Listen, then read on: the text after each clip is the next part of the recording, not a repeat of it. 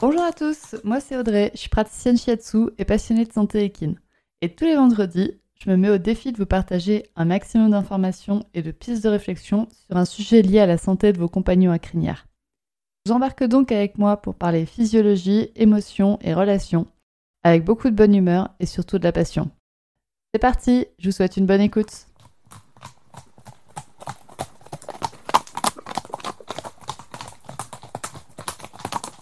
Bonjour à toutes et bienvenue dans cet épisode 39 du podcast Murmuréquin. Aujourd'hui, j'ai envie de vous parler d'un sujet dont on commence à entendre parler de plus en plus et ce sont les fascias. Alors, les fascias, vous avez peut-être aussi entendu le mot fasciathérapie ou thérapie par les fascias ou massage des fascias ou plein de choses avec les fascias. Et donc j'ai envie aujourd'hui de démystifier un petit peu ben, qu'est-ce que c'est qu'un fascia, à quoi ça sert, qui et comment on peut agir dessus ce sont autant de sujets dont on va discuter aujourd'hui. Rentrons directement dans le vif du sujet avec qu'est-ce que c'est qu'un fascia?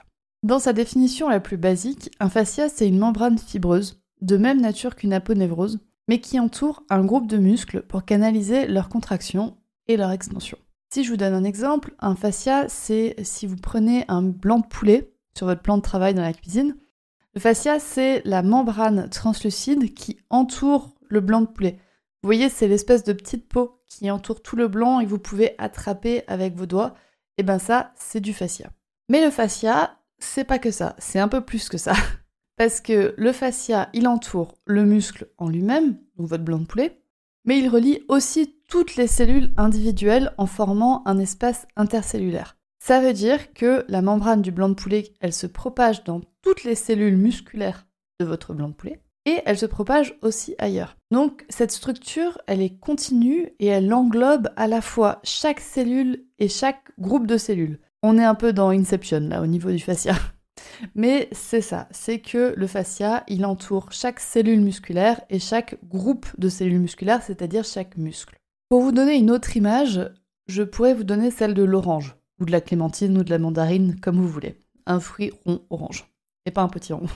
Bah, le fascia, c'est la partie interne blanche de l'écorce. Quand vous enlevez l'écorce de votre orange, il y a à l'intérieur une partie blanche, ça pourrait être le fascia.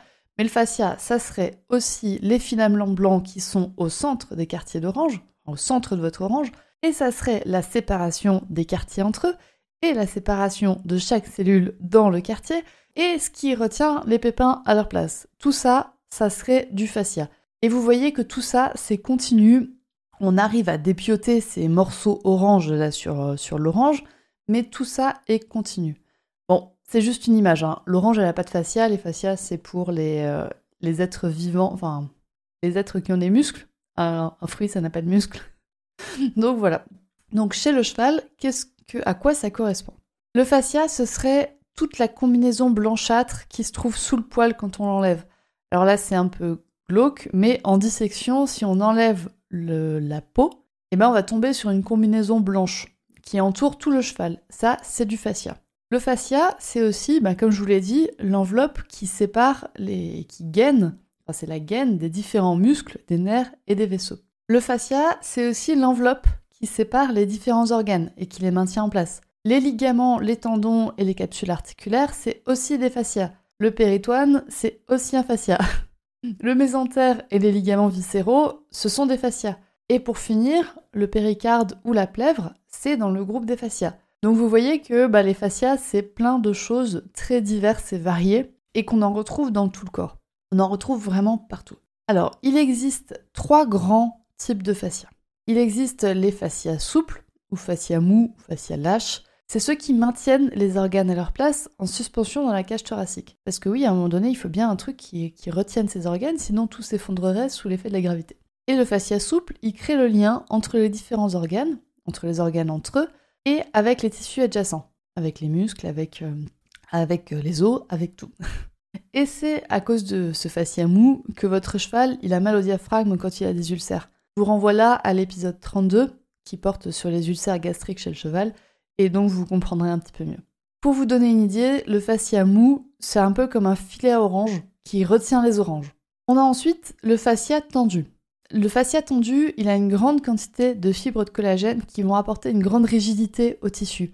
Là, on parle du coup du fascia musculaire, donc celui qui englobe les, les muscles, et des tendons. Et on a ensuite le fascia élastique, qui lui a un grand rôle d'amortissement et de protection des structures. Là, c'est par exemple le ligament nucal. Vous voyez, c'est un ligament, c'est très épais en plus. Le ligament nucal est vraiment très épais et a vraiment ce rôle de protection de la colonne vertébrale, enfin des vertèbres cervicales, et d'amortissement au niveau de la tête. Ou encore le fascia abdominal superficiel, donc c'est celui qui englobe tout l'abdomen et qui évite, enfin qui protège les organes internes et qui amortit également, euh, par exemple quand le cheval trotte, galope, enfin juste qui marche ou même qui saute. On a donc vu maintenant ce que c'est qu'un fascia. On a vu que euh, bah, c'était vraiment beaucoup, beaucoup de choses et que c'était présent dans tout le corps et qu'il y avait cette notion de continuité entre les fascias, cette notion de continuité qu'ils apportent, ils apportent du lien, ils soutiennent, ils renforcent, ils stabilisent, etc. Donc on va voir maintenant à quoi ça sert un fascia. Je vous l'ai déjà dit, enfin je viens de vous le dire, un fascia, ça permet de soutenir, de renforcer, de lier, de stabiliser le corps du cheval en liant toutes les structures entre elles, en liant les structures souples et les structures moins souples, plus rigides. On parle de tenségrité. Tenségrité, c'est un mot qui est combiné entre tension et intégrité. Et le système de tenségrité, c'est ce qui explique la solidité des structures, autant en biologie qu'en architecture du bâtiment. On, on retrouve ce mot dans beaucoup de disciplines. La tenségrité, c'est la combinaison d'éléments statiques, rigides, comme par exemple les os, et des éléments élastiques, souples, comme les fascias, comme les muscles. Et ça permet cette combinaison d'éléments statiques et d'éléments rigides et cette combinaison d'éléments élastiques et d'éléments rigides permet autant la stabilité que la dynamique du corps. Le principe, c'est que tous les éléments élastiques sont reliés, continus, pour ainsi assurer l'intégrité du système. Parce que vous savez que quand deux structures rigides entrent en contact l'une avec l'autre, c'est pas bon, c'est pas fait pour. Quand il y a deux os qui frottent l'un contre l'autre, ça donne par exemple des conflits de processus épineux au niveau des vertèbres, ça donne de l'arthrose, ça donne de l'arthrite, ça donne plein de problèmes comme ça. Donc le but est d'éviter que les structures rigides se touchent et d'assurer le lien entre les structures rigides grâce à des structures souples, dont les fascias. On comprend aussi que du coup, si les structures rigides ne sont pas solides entre elles, que si on coupe un élastique, bah, tout peut s'effondrer. Et c'est le principe des fascias. Une lésion d'un fascia à un bout du corps peut avoir des répercussions ailleurs, à un endroit totalement opposé et totalement différent. C'est le principe de la tenségrité. Un autre rôle des fascias, c'est d'assurer la mobilité. Le corps doit être en constant équilibre entre stabilité et mobilité. Il faut les deux impérativement pour être en harmonie. C'est un peu comme le yin et le yang en fait. Hein. Et les fascias, en créant vraiment ce lien entre les structures souples et les structures rigides, vont permettre bah, justement cette mobilité du corps. Parce qu'une structure rigide bah, ne peut pas bouger par elle-même, mais en même temps une structure souple si on lui apporte aucune stabilité, n'arrive pas à fonctionner non plus toute seule. Donc le fascia est responsable de la mobilité du corps de votre cheval. Un autre rôle du fascia, c'est ce qu'on appelle l'effet catapulte. En 1998, deux scientifiques qui s'appelaient Cram et Dawson, Cram c'est K-R-A-M et Dawson D-A-W-S-O-N. Et ils ont découvert que le rebond ou la force de saut du kangourou est nettement supérieure à sa force musculaire qu'il a à disposition. C'est-à-dire que si on prend juste la force d'un muscle du kangourou, enfin des muscles de, de, la cuisse des kangourous, ça ne justifiait pas du tout le fait qu'ils arrivaient à sauter aussi haut. Et c'est le même principe chez les grenouilles, chez les gazelles, mais aussi chez les humains ou chez les chevaux. Et ça, c'est l'effet catapulte, ou l'effet ressort. Et cet effet, c'est que les muscles et les tendons vont se tendre comme un élastique sur un lance-pierre, et quand on va lâcher le fil tendu, la pierre est catapultée à grande vitesse grâce à l'énergie accumulée dans l'élastique. Et qui c'est qui emmagasine cette force cinétique? Eh ben, ce sont les fascias. C'est très visible chez le cheval au niveau du boulet. C'est-à-dire que le boulet, normalement, euh, il tiendrait pas tout seul. C'est vraiment que les fascias qui le font tenir et c'est les fascias qui lui donnent cette force d'extension que peut avoir le cheval juste quand il marche, mais encore plus quand il saute par exemple. Et donc on voit l'intérêt de prendre soin des fascias parce que c'est uniquement grâce à eux que tiennent en fait les boulets de nos chevaux, même lorsque c'est juste de la marche, même quand c'est juste les étapes de la marche. Alors quand c'est du saut, c'est encore plus important d'avoir des fascias en bonne santé. Les fascias ont aussi un rôle dans l'alimentation, c'est-à-dire que c'est un espace intercellulaire et ils ont un rôle à jouer dans le transport et dans l'échange de liquides notamment. Et ainsi, ils vont apporter bah, de, l'alimentation aux cellules, ils ont un rôle à jouer dans le métabolisme et aussi dans l'immunité vu que certains macrophages sont transportés par des liquides, ils peuvent être transportés par exemple par des fascias. Et pour finir, les fascias sont très riches en récepteurs et donc transmettent des informations depuis la périphérie du corps vers le système nerveux central. Vous savez ce qu'on appelle la proprioception? Eh ben c'est les fascias qui sont directement impliqués dedans. Donc les fascias ont un rôle de communication et d'échange. Les fascias échangent par champ électrique. Leur propriété s'appelle la piézoélectricité. C'est-à-dire qu'ils sont capables de se polariser électriquement lorsqu'ils sont soumis à une contrainte. Ils transforment donc une pression en signal électrique, qui est compris par le système nerveux, qui est compris par le système nerveux central, mais également par le système nerveux local. C'est-à-dire que localement, les muscles ou les organes de la zone qui sont comprimés vont être informés de cette compression et donc de ce risque pour le corps grâce au fascia sans que l'information ait à remonter et à redescendre jusqu'au cerveau. Et pour finir, les fascias ont aussi un rôle de stockage d'émotions. C'est-à-dire que quand euh, il y a une émotion qui est perçue par le, par le corps, elle va se stocker, elle peut se stocker dans les fascias à certains endroits. Là-dessus, j'ai eu un peu de mal à trouver des études. Maintenant, si vous avez envie de chercher des études euh, sur le fait que les fascias sont transporteurs et stockeurs surtout d'émotions, que la plupart des émotions qu'on ressent et des émotions qu'on doit un petit peu, euh, vous savez, cacher sous le tapis, celles qu'on doit un petit peu oublier, celles qu'on doit stocker dans le système inconscient sont en fait stockées dans les fascias, donc sont stockées dans le corps. Si vous avez envie de faire plus de recherches dessus, je vous donne deux noms qui sont Monsieur Still, S-T-I-2-L, et Monsieur Huppelger. J'ai aucune idée de comment ça se prononce, c'est un mot néerlandais, mais ça s'écrit U-P L-E-G-R. Donc je vous renvoie vers ces deux noms si vous avez envie d'en savoir plus. J'avoue que moi j'ai pas spécialement besoin d'en savoir plus parce que j'ai déjà expérimenté par la pratique que en effet les fascias stockent des émotions et donc ils stockent des émotions dans des endroits dont on n'a pas conscience des fois. Il peut y arriver qu'un cheval ait un traumatisme par exemple au postérieur gauche mais que les émotions en lien avec ce postérieur gauche eh ben, soient stockées au niveau de la nuque. Donc ça, je l'ai expérimenté moi en séance, donc je ne ressens pas le besoin d'aller chercher des études très poussées. Mais si vous avez envie, vous pouvez en cherchant les noms de Steele et Huppelger. On a donc vu maintenant qu'est-ce que c'est qu'un fascia, à quoi ça sert, et eh ben je vais vous parler un petit peu de comment on peut agir dessus. C'est assez facile, on peut y agir par le biais de la peau par pression, par frottement, par massage sur certaines zones du corps comme la tête, le sternum ou le muscle du grand dorsal par exemple, on va avoir accès au fascia qui est juste en dessous. Comme je vous ai dit que tous les fascias sont reliés ensemble, on va avoir accès à des fascias bah, inaccessibles en fait depuis la peau. Depuis la peau, on a accès à un fascia numéro 1 qui peut nous donner accès au fascia numéro 2 par exemple. C'est un énorme avantage parce que du coup ça permet d'agir sur des zones qui sont inaccessibles, comme par exemple sur les organes internes. Ça nous permet d'agir en interne depuis l'externe du corps, depuis l'extérieur du corps. On peut aussi agir sur une zone que le cheval défend. On peut agir dessus, par exemple, comme je vous disais, il peut y avoir un traumatisme postérieur droit, et donc que le cheval va défendre cette zone qui va être qui va être intouchable de manière sécuritaire. Hein.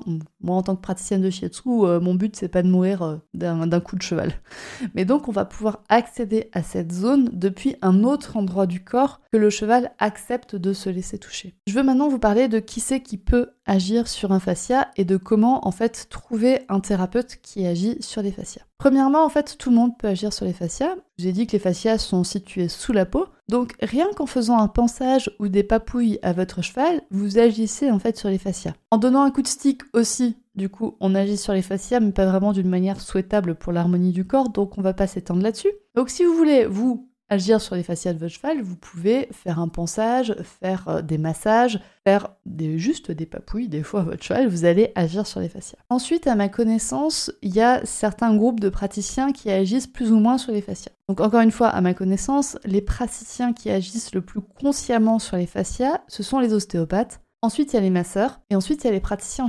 Bien sûr, pour tous, ça dépend de leur formation initiale et de leur formation continue. Mais on trouve quand même beaucoup d'ostéopathes qui agissent volontairement sur les fascias, notamment en ostéo viscéral. C'est-à-dire que c'est eux qui vont, ils vont vraiment aller d'une manière consciente et volontaire agir sur le fascia pour agir autre part. Par, opposition par exemple au shiatsuki, aux praticiens en shiatsu, qui eux vont agir sur des méridiens et qui vont aussi agir sur des fascias sans s'en rendre compte en fait, sans chercher, sans conscientiser leur manière. Donc on a les ostéopathes qui agissent vraiment de manière volontaire et consciente sur les fascias. On a aussi une grande partie des masseurs qui agissent dessus. Et on a quelques praticiens en shiatsu. Donc si vous voulez que quelqu'un agisse sur les fascias de votre cheval, je vous dirais d'appeler en priorité un ostéopathe ou un masseur ou un praticien en shiatsu et de lui poser la question bah, est-ce que tu agis sur les fascias? Est-ce que tu penses que ce serait bien bénéfique pour mon cheval? Est-ce que tu connais quelqu'un pratique sur les fascias? Enfin voilà. Vous pouvez euh, poser ce genre de questions. Je vous ai dit qu'il y a quelques praticiens en shiatsu qui agissent de manière volontaire sur les fascias.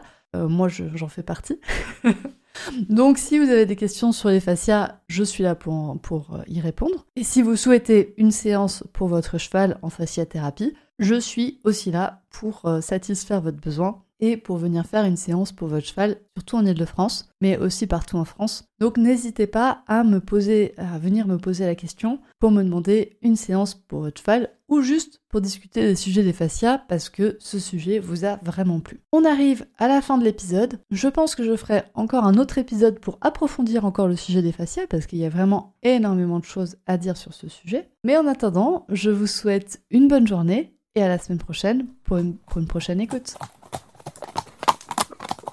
Et voilà, c'est la fin de cet épisode du podcast Murmuréquin. J'espère que cet épisode vous a plu. Si c'est le cas, n'hésitez pas à venir me le dire sur Instagram ou par mail.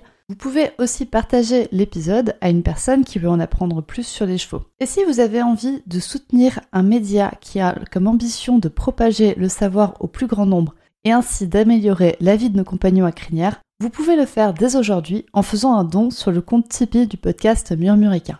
Je vous laisse donc le lien de mon compte Tipeee dans la description de cet épisode et je vous remercie au plus profond de mon cœur si vous m'aidez dans le projet fou de ce podcast qui est de rendre le savoir équin toujours plus accessible pour tout le monde. On se retrouve vendredi prochain pour un nouvel épisode. À bientôt!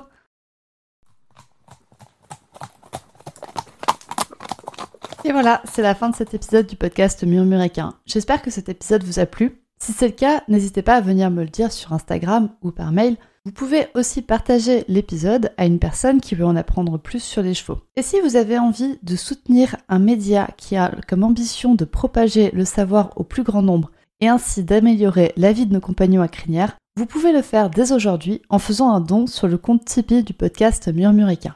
Je vous laisse donc le lien de mon compte Tipeee dans la description de cet épisode et je vous remercie au plus profond de mon cœur si vous m'aidez dans le projet fou de ce podcast qui est de rendre le savoir équin toujours plus accessible pour tout le monde. On se retrouve vendredi prochain pour un nouvel épisode. À bientôt!